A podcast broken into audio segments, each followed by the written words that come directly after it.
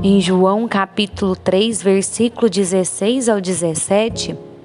Deus revela o seu amor por nós, em que ele amou tanto o mundo que deu seu filho único, para que todo que nele crer não pereça, mas tenha a vida eterna. Deus não enviou seu filho ao mundo para condená-lo, mas para que o mundo seja salvo por ele. A palavra de hoje nos mostra o tamanho do amor de Deus por nós, em que o preço do nosso resgate foi a vida do seu filho, um amor infinito que resgata as nossas misérias, as nossas ofensas, os nossos pecados. Que o Senhor abra os nossos olhos para esse grande mistério de amor e nos aproximando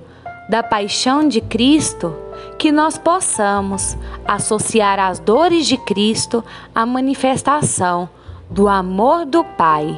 em Sua infinita misericórdia.